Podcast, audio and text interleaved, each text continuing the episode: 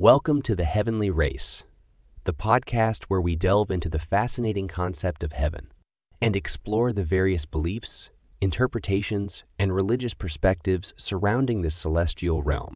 And today, I invite you to join me as we embark on a journey to unravel the mysteries of the heavenly race. Heaven is a concept that spans across cultures and religions, each with its own unique interpretation. Let's begin by exploring some of the major worldviews and their peculiarities when it comes to the heavenly race. 1. Christianity. In Christianity, heaven is often depicted as a realm of eternal joy and divine presence.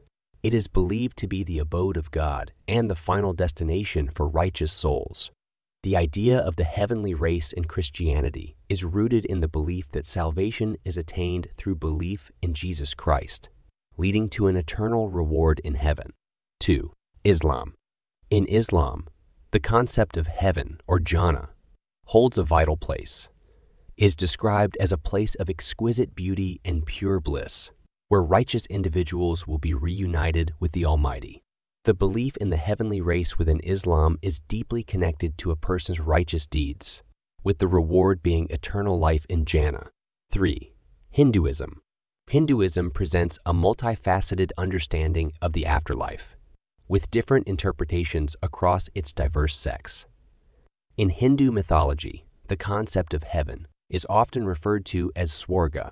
It represents a place of happiness and divine experiences, where individuals enjoy the fruits of their virtuous deeds.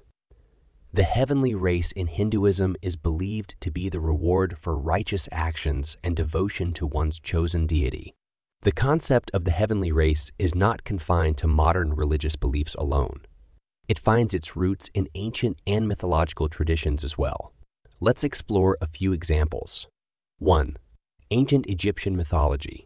In ancient Egyptian mythology, the afterlife held great significance. The pursuit of the heavenly race was connected to the final judgment by the gods, where an individual's heart was weighed against the feather of Maat, the personification of truth and justice. The righteous would be granted access to the field of reeds, a haven of peace and abundance. 2.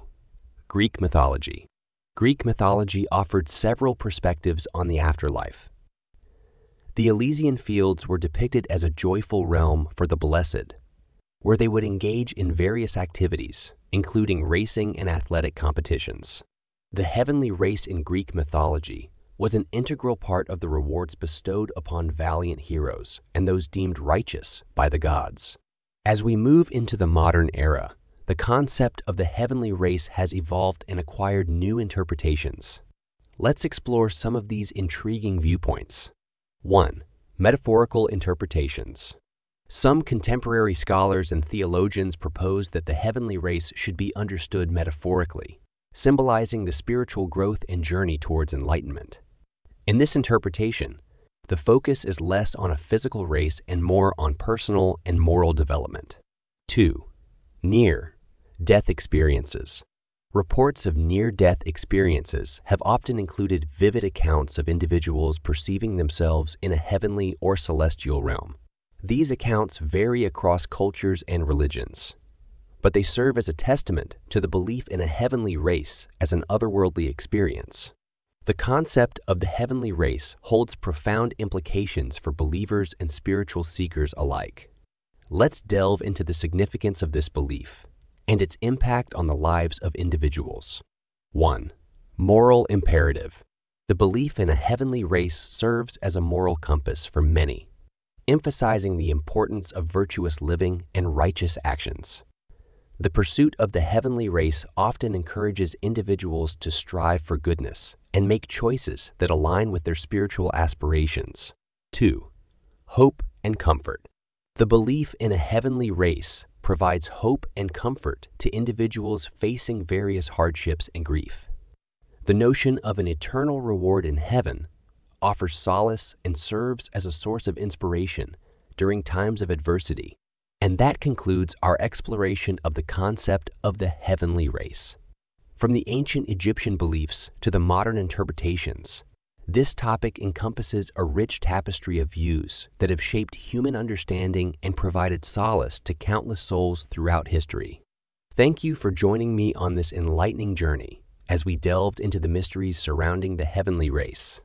If you found this episode thought provoking, be sure to subscribe to our podcast to embark on more enlightening adventures with us.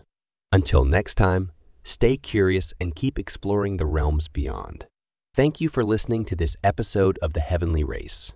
If you enjoyed this episode, be sure to share it with your friends and family. Don't forget to subscribe to our podcast and leave us a review on your preferred podcast platform. We greatly appreciate your support. Remember to stay tuned for more captivating discussions on diverse topics in the future. Until then, may your journey be guided by the celestial forces as the heavenly race continues to inspire and captivate our imagination.